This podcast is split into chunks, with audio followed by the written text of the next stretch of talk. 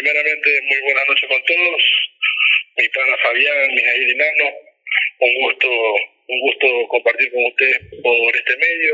Y bueno, el peor tatuaje que he visto, hermano, una vez me tocó viajar a Medellín, Colombia. Están esos clubes nocturnos que la gente visita, ¿no? Un burdero. No, un, night- un, un- un nightclub en Ah, Colombia. ya, pero yo creo que en pocas palabras es un chongo, pues, ¿no? Bueno, podríamos decirlo así, pero allá es un poco más exclusivo. Creo que se diría nightclub. Oye, yo, ¿cómo, perdón?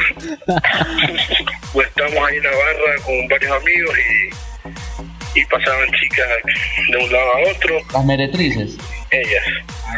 Y estando ahí con tragos, con amigos, pasó una chica con un bikini.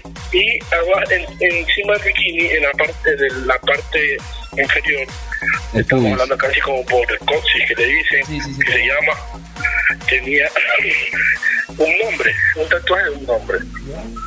Y resulta que yo me la acerco, pues estaba yo al lado mío y me dice, oye, ¿qué es ese tatuaje? Yo imaginé, imaginé el nombre de mi hijo o algo así. Y me dice, es el nombre de mi esposo. Como que esto es propiedad de la. Así. Oye, ¿Cómo se llamaba? ¿Cómo, cómo era el nombre de, de- de este tipo? Marco. Marco. Pero, sácame una, sácame una duda. ¿El- ¿El nombre era en letra cursiva? ¿Era Times New Roman? ¿O.? Snap, Snap ITC. Cali, mi compa, Cali. No, si hubiese sido. Yo, o sea, no, no, no era tan feo, no. Pero la cosa es la, el impacto que da de que una mujer se grabe el nombre del marido en esa parte. Mm, Me imagino que debe ser sa- satisfactorio para el marido que cuando está con ella, le dan esa posición, vea el nombre. Y ahora respecto al otro tema de conversación, eh, conoce, ah, ¿tuviste la oportunidad de conocer a alguna persona famosa? ¿Tienes alguna anécdota con algún famoso?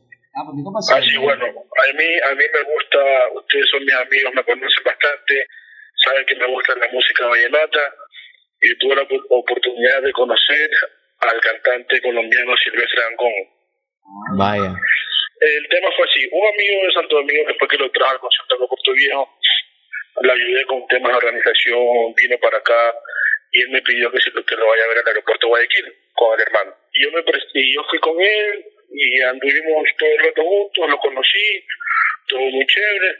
Y después del concierto, yo ya me quedé tomando y ya no lo vi. Y ahí fue que mi hermano, mi hermano lo cogió y lo cargó en el carro, que lo fuimos a ver. Y él le preguntó, ¿es tu hermano Renato? Y dice, chuta, ese man se quedó tomando.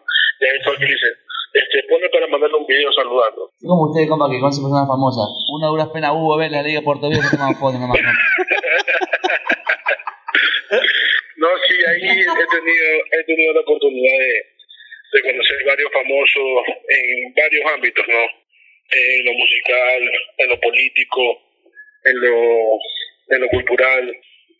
Dicho esto, creo que ya podemos cerrar la entrevista. Renato, algo que tengas que decir antes de despedir. Con las anécdotas que nos, que nos contaste, te ganaste un ticket para venir acá al programa. Tienes que venir en carne y hueso y contarnos más historias.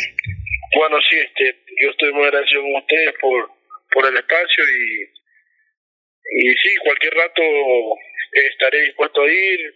Gracias por la invitación. Aquí le envío un gran saludo a todos ustedes. Estoy aquí con mis dos grandes amigos Horacio y Orizac, que también les envían grandes saludos. ¿Estás con nadie? Sí, aquí estoy con Chanchizac y con Orocuá.